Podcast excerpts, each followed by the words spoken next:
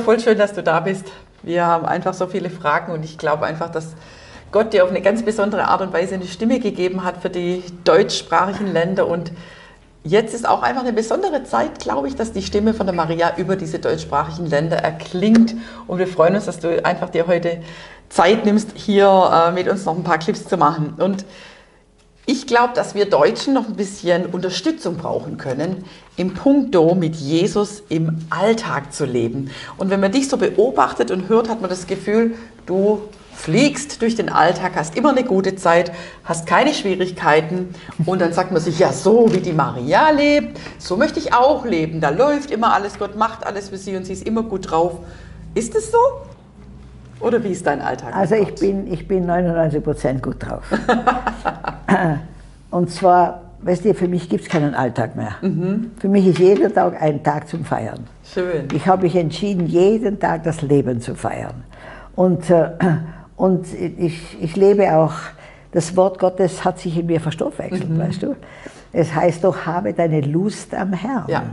Und da habe ich das erste Mal, wie ich das gelesen habe, mir gedacht, Moment, das ist doch keine gute Übersetzung für die Bibel. Lust und Bibel passt nicht zusammen. Lust, ja, wie das Aber ihr Lieben, wenn wir die Lust am Herrn haben, wenn Jesus Nummer eins geworden ist in unserem Leben, dann, dann wird das Leben lustig.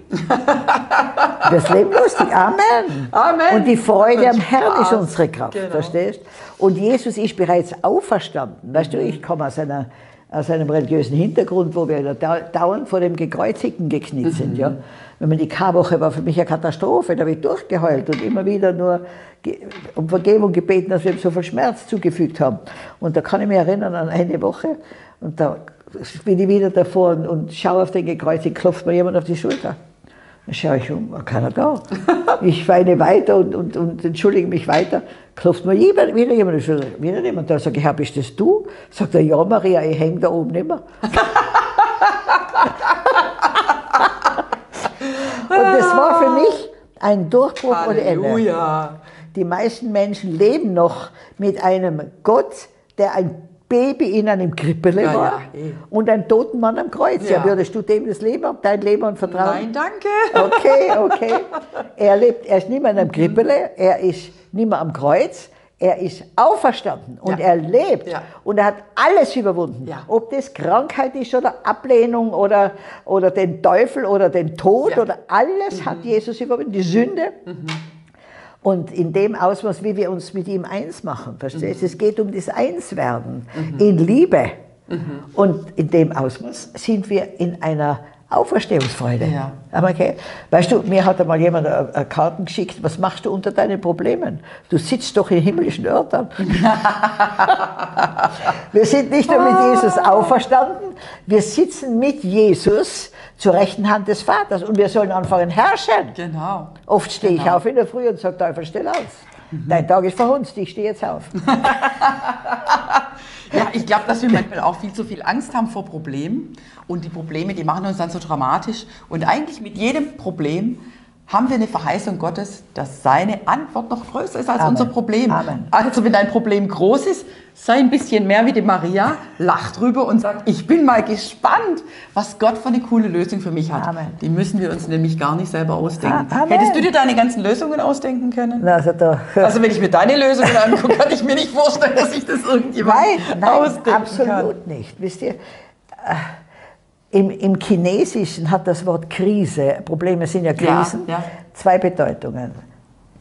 Gefahr und Chance. Wow. Und stark. wenn wir jede Krise, jedes Problem als Chance sehen mhm. zur Veränderung, mhm. dann fangen wir an zu blühen, ja. weil dann werfen wir unsere ganze die Last auf Jesus. Mhm. Er sagt auch, Demütigt euch, indem ihr eure Probleme, eure Sorgen auf mich werft. Mhm. Und wenn wir Probleme selber herumtragen, mhm. sagen wir eigentlich zu Gott, da bist du nicht fähig genug, das muss ich selber machen. Das ist Stolz. Ja. Gott möchte, dass wir mhm. alle Probleme auf ihn werfen.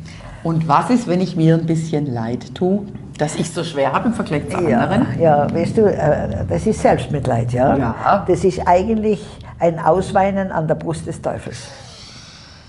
Ein was? Ein? Ausweinen an der Brust des mhm. Teufels.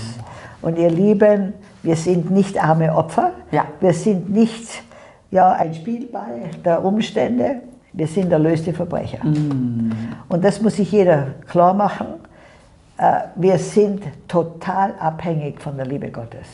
Und wisst ihr, ich sage bei jedem Problem, sage ich, Herr, gebetet habe ich nicht dafür, mögen du es auch nicht, verstehen auch nicht, aber du hast es zugelassen. Ja. Nichts in meinem Leben geschieht, ohne dass Gott es zuerst prüft. Halleluja. Und wenn es dann kommt, dann gibt Gott alle Gnade dazu.